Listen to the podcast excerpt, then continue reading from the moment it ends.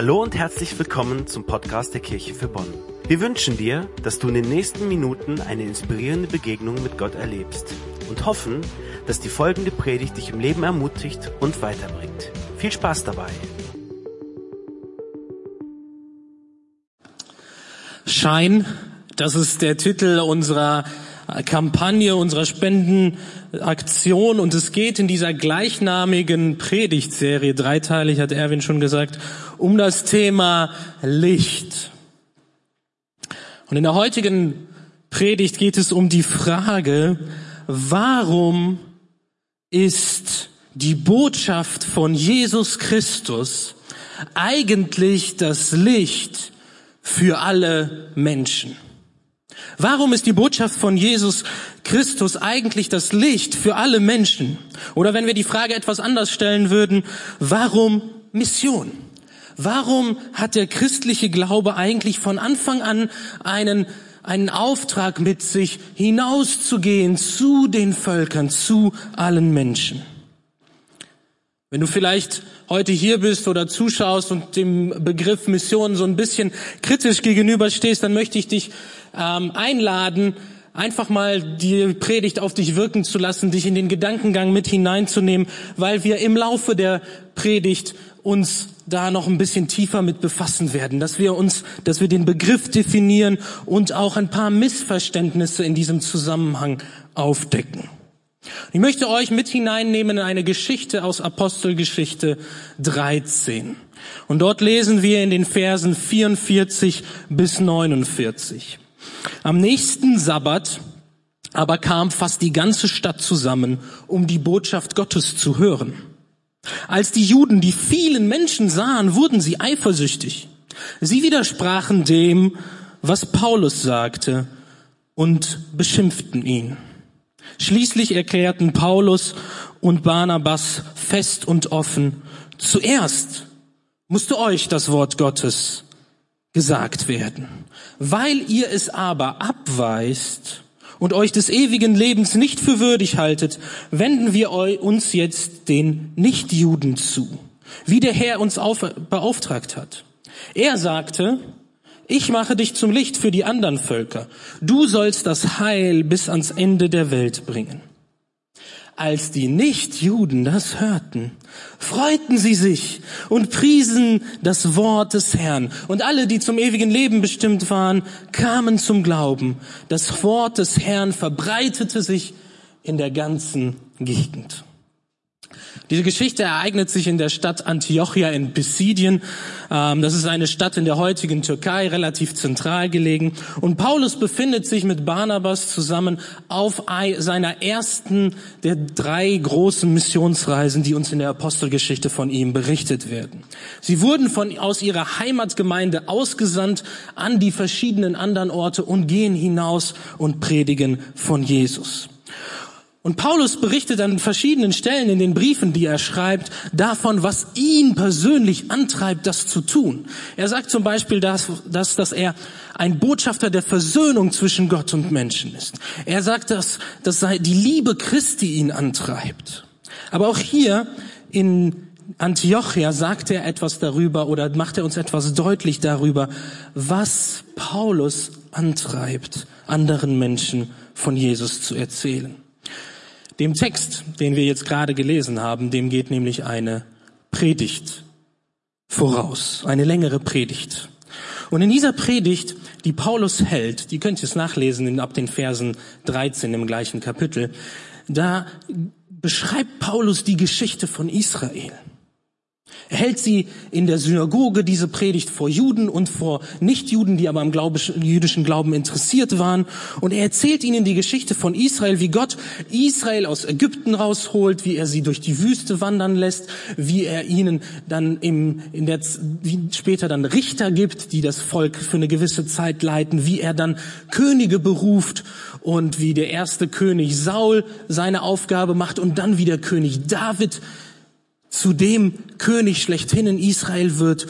Und dann macht er deutlich und leitet über zu Jesus Christus, der ein Nachkomme von David ist und zeigt den Zuhörern auf, dass Jesus Christus derjenige ist, der David versprochen wurde als der kommende Retter. Jesus ist ein Nachkomme Davids und er ist dieser versprochene Retter. Paulus macht das von verschiedenen Seiten deutlich und er sagt, Jesus ist der versprochene Retter für Israel, für die Juden, aber auch für alle anderen Nationen. Das ist die Predigt. Und diese, diese Predigt, die wird sehr aufmerksam zugehört von, oder aufmerksam verfolgt von den Zuhörern, weil sie ihn dann einladen, nächste Woche wiederzukommen. Sagen, voll schön, das, was du uns jetzt gesagt hast, wir wollen dich nächste Woche nochmal hören. Erzähl uns mehr darüber.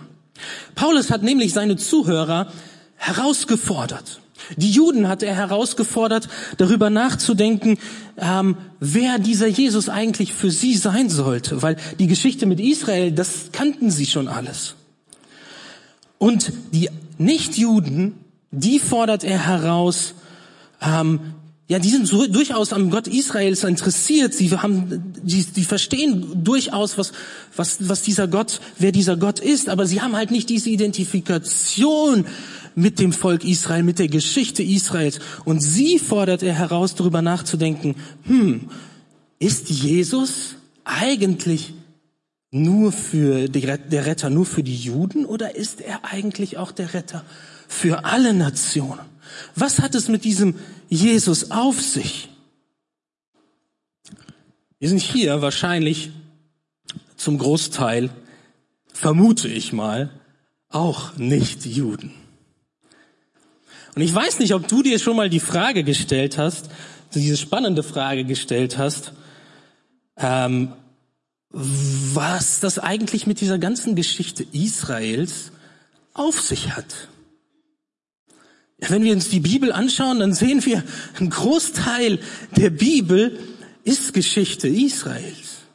Der größere Teil sogar der Bibel ist Geschichte Israels. Und vielleicht stellt sich die ein oder andere Frage auch schon bei dir, was hat es damit auf sich? Ist das überhaupt relevant für uns heute? Wie relevant ist es eigentlich, dieser Teil für Menschen, die doch eigentlich Jesus nachfolgen? Welche Rolle spielt diese ganze Geschichte Israels, wie sie im Alten Testament uns geschildert wird? Und hatte Gott eigentlich, als er sich Israel besonders zugewandt wurde, gewandt hatte damals, die anderen Menschen auch auf dem Schirm? Oder waren die anderen Menschen nur irgendwie so Plan B, nachdem das mit Israel nicht so ganz funktioniert hatte und nachdem Israel Jesus nicht so ganz angenommen hat? Oder vielleicht umgekehrt, hm, war Israel nur so das Trainingsspiel vor dem eigentlichen Spiel später? Wie hängt das alles miteinander zusammen? Und wenn wir das Alte Testament uns anschauen, dann sehen wir, und da möchte ich euch ein bisschen so mit hineinnehmen, dass Gott von Anfang an auch alle Völker im Blick hatte. Gott geht es von Anfang an nicht nur um Israel, sondern um alle Menschen. Es ist wie so eine Geschichte in zwei Teilen erzählt. Woran können wir das sehen? Ich möchte euch mit einig, in einige Stellen aus dem Alten Testament hineinnehmen, wo wir das erkennen können, wie Gott alle Völker im Blick hatte durch Israel. Wir sehen das zum Beispiel in Psalm 117, da möchte ich nicht lang drauf eingehen, da sagt Gott, alle Nationen, oder da werden auch gerufen, alle Nationen, lobt Jahwe, alle ihr Völker rühmt ihn. So viel finden wir viele verschiedene Psalmen. Aber wir sehen es auch ganz konkret an den ganz konkreten Stationen der Geschichte Israels. Zum Beispiel lesen wir in 2. Mose 19, Vers 6. Das ist die Situation, wo Israel kurz bevor sie ähm, einen Bund mit Gott schließen und die zehn Gebote erhalten, sagt Gott zu ihnen, ihr sollt mir ein Königsvolk von Priestern sein. Eine heilige Nation. Das sollst du den Israeliten sagen, sagt Gott zu Mose, der das an Israel weitergibt. Und was sehen wir? Die, was ist die Funktion eines Priesters? Ein Priester übernimmt die Aufgabe der Stellvertretung. Er tritt auf zwischen Gott und den Menschen als ein Vermittler. Und wenn Gott zu Israel sagt, dass ganz Israel ein Königsvolk von Priestern sein soll, dann hat Gott im Blick, dass ganz Israel ein Stück weit die Vermittlerrolle aufnehmen soll und allen Völkern diese Rolle der Vermittler zwischen Gott und den anderen Völkern aufnehmen soll.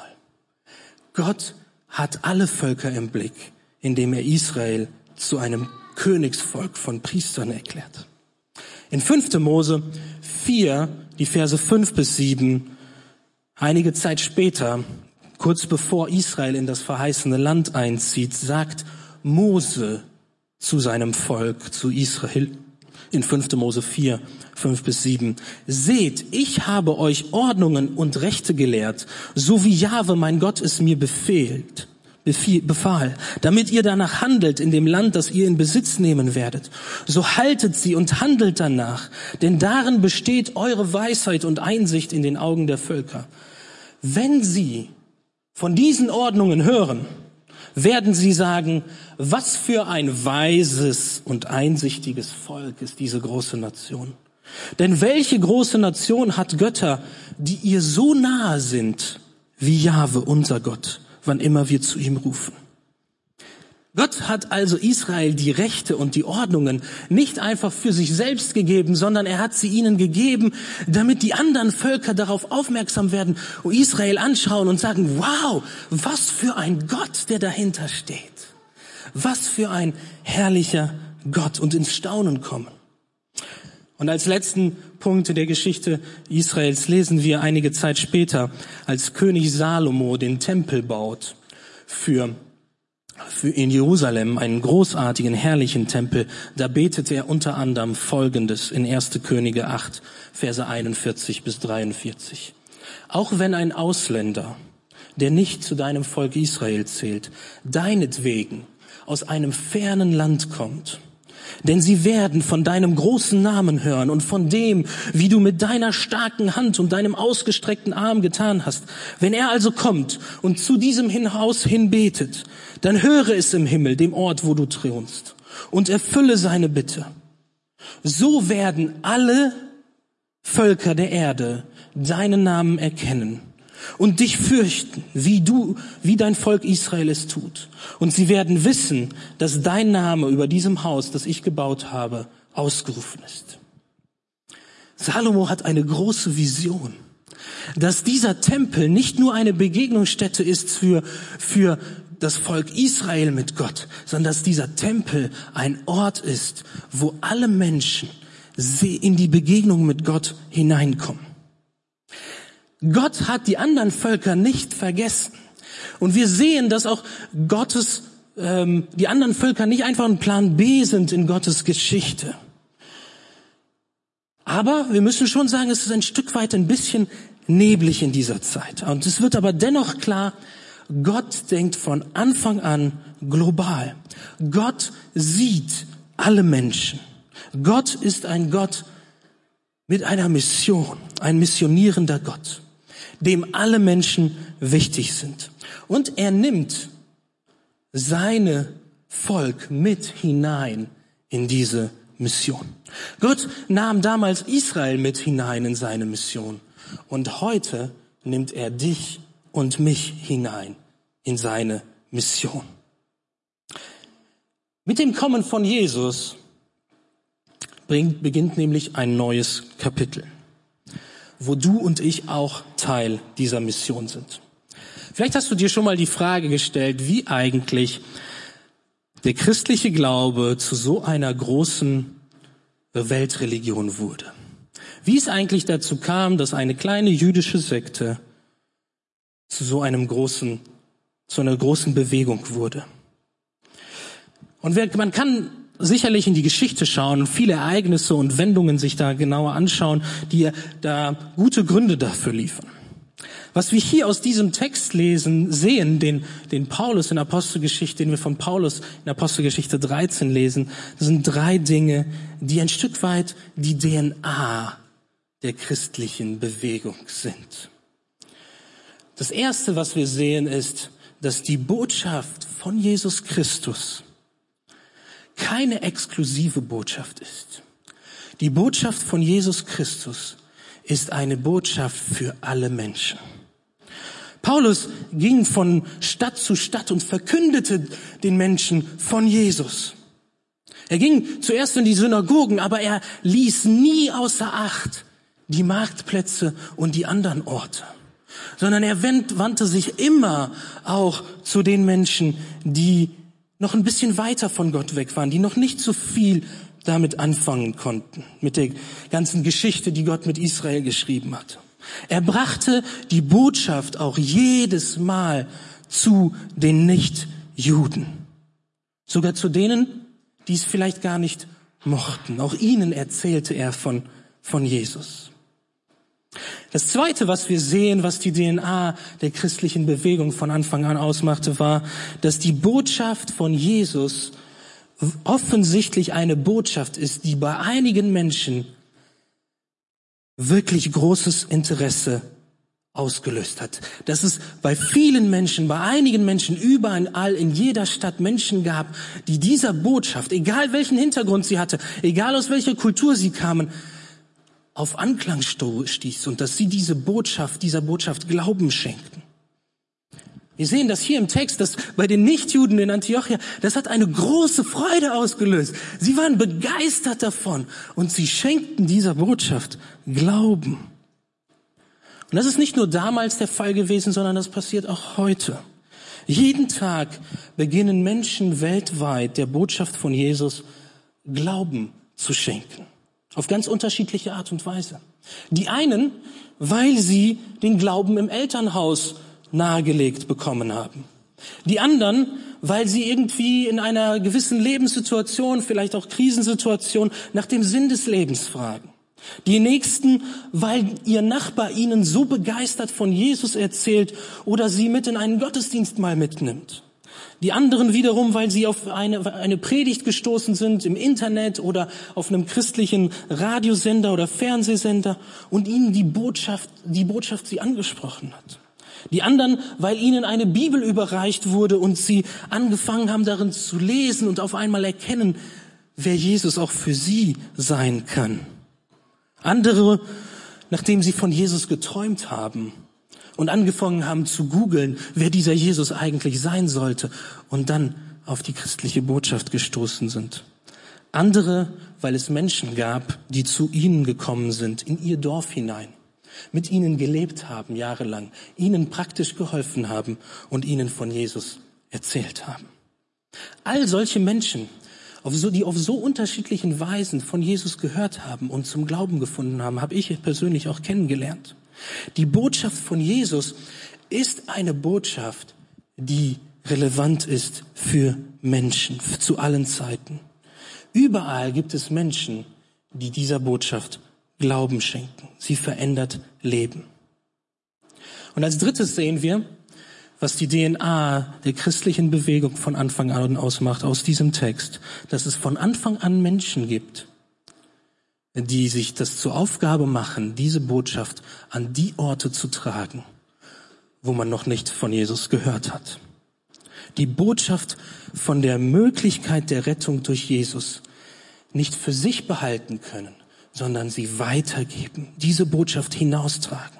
Paulus bezeichnet sich selbst als Apostel der Nichtjuden, der und ein anderer Begriff ist der Heiden. Das heißt als ein Gesandter zu den Nichtjuden. So identifiziert er sich. Und er sagt, ich handle im Auftrag Gottes und gehe zu diesen Menschen.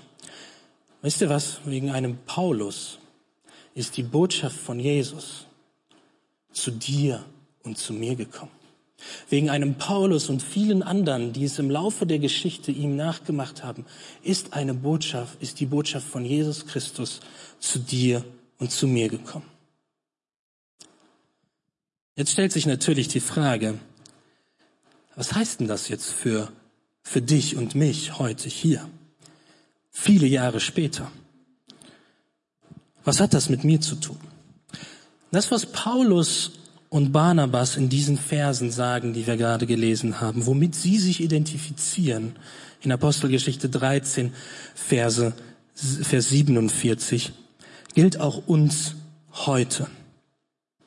Gott sagt uns, ich mache dich zum Licht für die anderen Völker.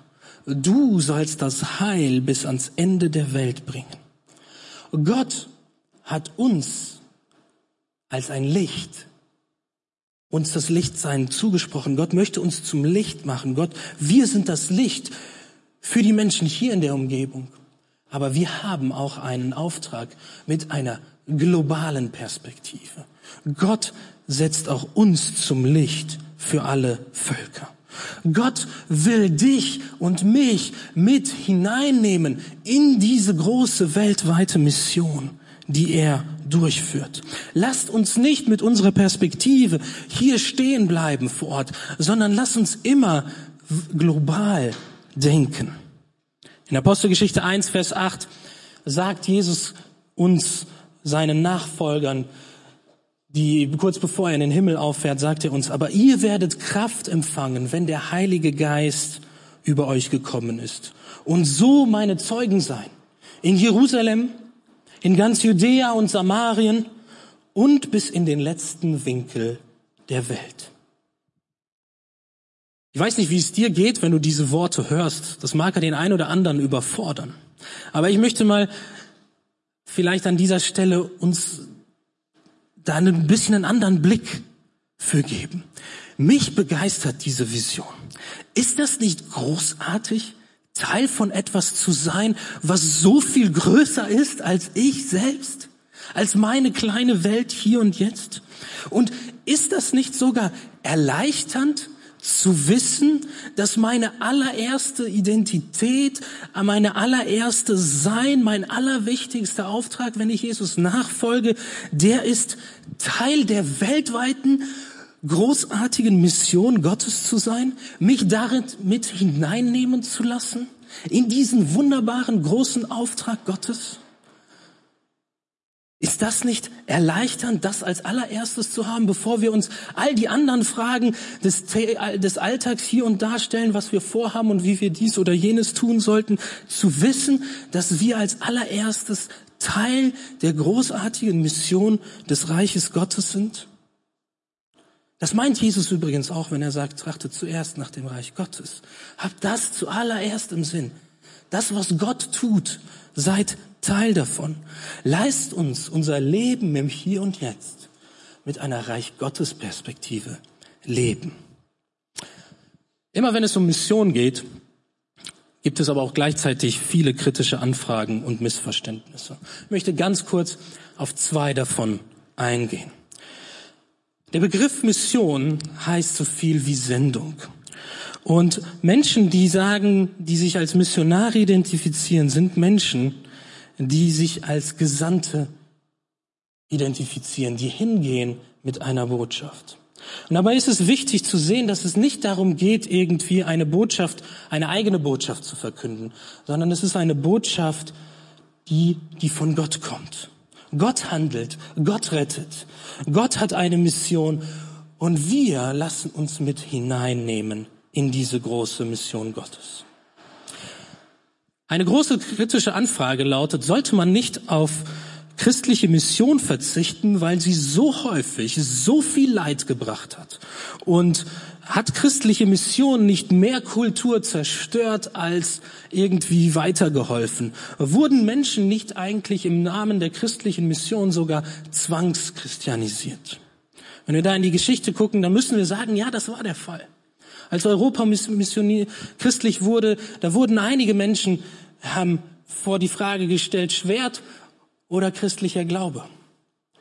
Als ähm, von Europa zog man einige Jahre später dann Richtung Israel, um die Menschen dort von ja, um das heilige Land von den Ungläubigen zu befreien, auch im Auftrag Gottes. Einige hundert Jahre später, in der Zeit der Kolonisation, der Kolonisierung, des Kolonialismus, wurden vielen Menschen die Bibel gebracht und gleichzeitig nahm man ihnen viele Dinge weg. Das Land, sie versklavte sie und auch dadurch wurde ihnen viel Leid zugefügt. Aber was wir gesehen haben, ich hoffe gleich gerade auch deutlich wurde durch die Geschichte, die wir von Paulus lesen, ist, dass eine christliche Mission mit dem, mit dem ehrlichen Anliegen, die Botschaft von Jesus zu verkünden, einen anderen Charakter hat. Es wurde viel Unrecht getan im Namen des christlichen Gottes. Aber Jesus selbst handelte anders. Und Paulus handelte auch anders. Und in diesem Sinne verstehen wir auch Mission als eine Einladung zum Glauben. Dieses Angebot gilt allen Menschen. Dieses Angebot gilt Menschen, die viel haben, gilt Menschen, die wenige haben. Und dieses Angebot darf niemals manipulativ verpackt werden im Sinne von, wenn du unsere Kirche besuchst, gebe ich dir dafür äh, Nahrung oder Kleidung oder sonst etwas. Nein, darf es nicht. Nein, wir helfen Bedürftigen, egal welchen Glauben sie haben.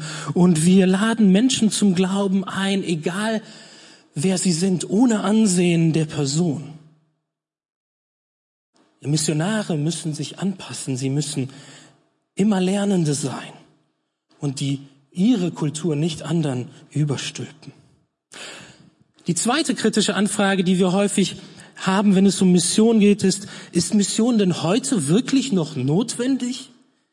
Im Jahre 2021? Gibt es nicht überall auf der Welt schon genug Kirchen? Muss es wirklich sein, dass Menschen von hier woanders hingehen? Ist der Aufwand nicht viel zu groß? Ich glaube, dass wir als, als Kirche, als Menschen, als Christen, die wir hier in Deutschland leben, uns durchaus identifizieren sollten, auch mit den Menschen, mit den Christen auf der ganzen Welt. Die Bibel gibt uns im Neuen Testament das Bild eines Körpers der Gemeinde. Und wir beziehen das an allererster Linie auf die Kirche hier vor Ort. Aber wie wäre es, wenn wir darüber nachdenken, dass wir als Christen, die hier in Deutschland leben, sind Teil eines weltweiten Körpers sind, wo Jesus das Haupt ist und wo wir ein Teil davon sind, wo wir vielleicht das, der Fuß sind hier in Deutschland und irgendwo anders, in Kambodscha oder in Südafrika oder in Peru, sind die Christen, die dort sind, andere Teile des gleichen Körpers. Wir haben Verantwortung füreinander. Und wir sehen das auch schon im Neuen Testament, wie, wie, eine, wie die Christen in einem Teil der Erde den Christen in dem anderen Teil der Erde helfen, indem sie zum Beispiel ganz konkret Spenden sammeln für die Menschen dort. Gottes Mission ist global. Er hat die Enden dieser Erde im Blick und er hat jeden Einzelnen im Blick. Und wenn ich mich in die Mission Gottes einsortiere, dann darf ich auch diese globale Perspektive einnehmen. Ich möchte euch ganz kurz sieben Fakten nennen über das Christentum und die Mission weltweit, die uns zeigen, dass Mission auch heute noch notwendig ist. Wusstest du das? Wusstest du, dass zu keiner anderen Zeit mehr Menschen gleichzeitig auf der Welt gelebt haben, die nicht an Jesus Christus glauben? Wusstest du, dass zu keiner anderen Zeit mehr Menschen gleichzeitig auf der Welt gelebt haben, die nicht an Jesus Christus glauben? Heute leben Milliarden von Menschen auf der Welt und 5,2 Milliarden Menschen bekennen sich nicht zum christlichen Glauben. Das ist die absolute Zahl an Menschen. Noch nie haben gleichzeitig so viele Menschen gelebt, die nicht an Jesus geglaubt haben. Wusstest du, dass es immer noch mehr als 2000 Sprachen gibt, die kein einziges Wort der Bibel in ihrer eigenen Sprache haben? Mehr als 2000 Sprachen. 150 Millionen Menschen, die kein Wort der Bibel in ihrer eigenen Sprache haben. Wusstest du, dass etwa 1,8 Milliarden Menschen weltweit zu Völkern gehören, die als vollkommen unerreicht gelten, weil dort weniger als 0,1 Prozent der Menschen Christen sind? Das sind 25 Prozent der gesamten Weltbevölkerung. Wusstest du, dass die Wahrscheinlichkeit, einen Christen persönlich kennenzulernen, in Afghanistan nur bei etwa 2,9 Prozent liegt? Während sie in Polynesien, das sind die südpazifischen Inseln, bei etwa 98 Prozent liegt? Wusstest du, dass jeden Tag etwa 50.000 Menschen zu Jesus finden? Und jede Woche etwa 3500 neue Hauskirchen gegründet werden.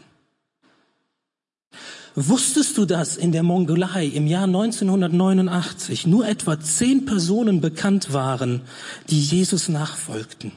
Heute sich dort aber 60 bis 80.000 Menschen zum christlichen Glauben bekennen. Wusstest du, dass in 2010 aus Brasilien zweieinhalb Mal so viele Missionare entsandt wurden wie aus Deutschland? Wusstest du das? Gott baut sein Reich immer noch. Und Mission hingehen zu Menschen, die Jesus noch nicht kennen, ist aktueller denn je. Gott gibt uns einen Auftrag, hinzugehen, zu denen zu gehen, die noch nie von Jesus gehört haben. Es ist sogar ein Vorrecht, ein Teil der großen Mission Gottes zu sein. Jetzt stellt sich die Frage, wie kann ich das ganz konkret tun? Wie kann ich persönlich Teil der großen globalen Mission Gottes werden? Wir haben uns vorher angeschaut, wie Gott im Alten Testament Israel beauftragt hat. Er hat sie beauftragt, Priester für alle Nationen zu sein. Wisst ihr, was im, Nach im Neuen Testament den Nachfolgern von Jesus gesagt wird? In 1. Petrus 2, Vers 9. Aber ihr seid ein auserwähltes Geschlecht, eine königliche Priesterschaft, ein heiliges Volk, das Gott sich selbst erworben hat. Er hat euch aus der Finsternis in sein wunderbares Licht gerufen, damit ihr verkündigt, wie unübertrefflich er ist. Als Nachfolger von Jesus sind wir, du und ich, Priester und haben einen Auftrag. Wir dürfen verkünden, wie unübertrefflich Gott ist.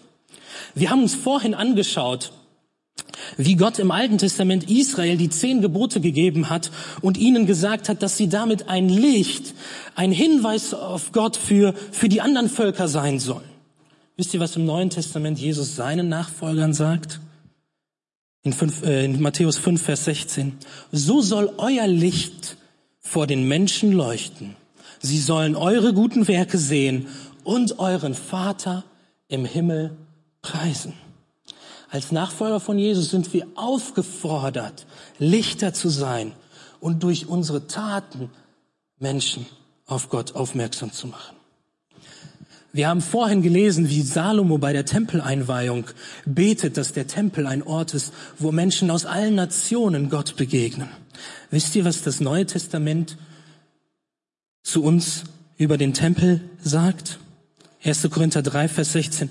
Wisst ihr nicht, dass ihr Gottes Tempel seid und der Geist Gottes in euch wohnt? Als Nachfolger von Jesus sind wir der Tempel Gottes. Der Geist Gottes wohnt in uns. Und wir haben die Möglichkeit und den Auftrag, andere Menschen in die Begegnung mit Gott hineinzurufen, ihnen in die Begegnung mit Gott hineinzuführen, dass sie erleben, was es heißt, in ständiger Verbindung mit Gott zu leben, Gott persönlich zu begegnen. Der Auftrag, den Gott Israel gegeben hat, den gibt er auch uns. Und lasst uns danach leben. Wie kannst du dich ganz konkret, und damit möchte ich abschließen, für Gottes globale Mission einsetzen? Bete. Bete. Bete mit der Perspektive der globalen, weltweiten Mission. Mach es zu deinem ganz konkreten Teil deines regelmäßigen Gebets, für Gottes weltweite Mission zu beten. Abonniere dir einen Gebetskalender, vielleicht eines, eines Missionswerkes, wo du regelmäßig die Nachrichten bekommst, was Gott in der Welt tut, wie er global wirkt. Sei Teil der Gebetsgruppe von Kevin und Elfie. Sie haben eine Gebetsgruppe bei Signal, wo du mitbeten kannst, wo du Nachrichten bekommst und mitbeten kannst für das, was Gott durch sie dort in, in, in Indien tut. Lass dir die Anliegen regelmäßig zukommen und bete dafür. Gebe als zweites. Gebe. Überleg dir, wo du mit deinem Geben nicht nur lokal geben kannst, sondern ganz bewusst auch global geben kannst. Wir haben letztes Jahr mit Karina äh, uns nochmal hingesetzt und überlegt, wo eigentlich unsere regelmäßigen Spenden hingehen. Und wir haben es gedacht und haben, sind zu dem Entschluss gekommen, es nach dem Prinzip Jerusalem, Judäa und Samaria und bis ans Ende der Welt zu machen. Hinzugeben, global zu geben. Und zu unterstützen, dass Gottes Reich gebaut wird. Und gehe. Geh mal in einen anderen Teil dieser Welt und schau dir die Arbeit dort an wie Gott sein Reich dort baut. Ich möchte dich einladen, jetzt im Sommerurlaub vielleicht die Möglichkeit zu nutzen, mal eine Kirche vor Ort, wo du vielleicht hinfährst, hinzugehen und dort zu erleben, zu besuchen, einen Gottesdienst, die Christen vor Ort kennenzulernen. Oder mal irgendwo hinzugehen, einen Einsatz für eine kurze Zeit zu machen, um einen Eindruck zu bekommen, wie Gott sein Reich auf an anderen Teilen dieser Welt baut. Du wirst verändert zurückkommen. Und stell dir mal ganz ehrlich, ganz persönlich die Frage, was müsste passieren, damit ich selber, so wie Paulus hingehe, losziehe an andere Orte und Missionar werde? Was müsste passieren, damit ich selbst diesen Schritt mal tue? Amen. Dafür möchte ich beten. Danke, Jesus Christus, dass du dein Reich baust, dass du heute dein Reich baust global, dass wir hier als Kirche für Bonn, dass du uns siehst und uns kennst, dass wir aber auch nur ein kleiner Teil sind deines globalen, weltweiten Reiches. Du kennst uns, du, du kennst jeden einzelnen Menschen. Und es ist dein Wille, dass jeder Mensch von dir hört, Rettung erfährt, Heilung erfährt, erlebt, wie du sein Leben veränderst und neu machst. Herr, ich möchte dich darum bitten, dass du uns die immer wieder neu die Augen dafür öffnest, wie du, was du tust. Und dass du uns hilfst, immer mehr uns selbst zu sehen als jemand, der hin berufen ist, hinauszugehen. Hier vor Ort oder bis auch ans Ende in den letzten Winkel dieser Welt. Hilf du uns dabei, erinnere du uns daran und segne du uns dabei. Amen.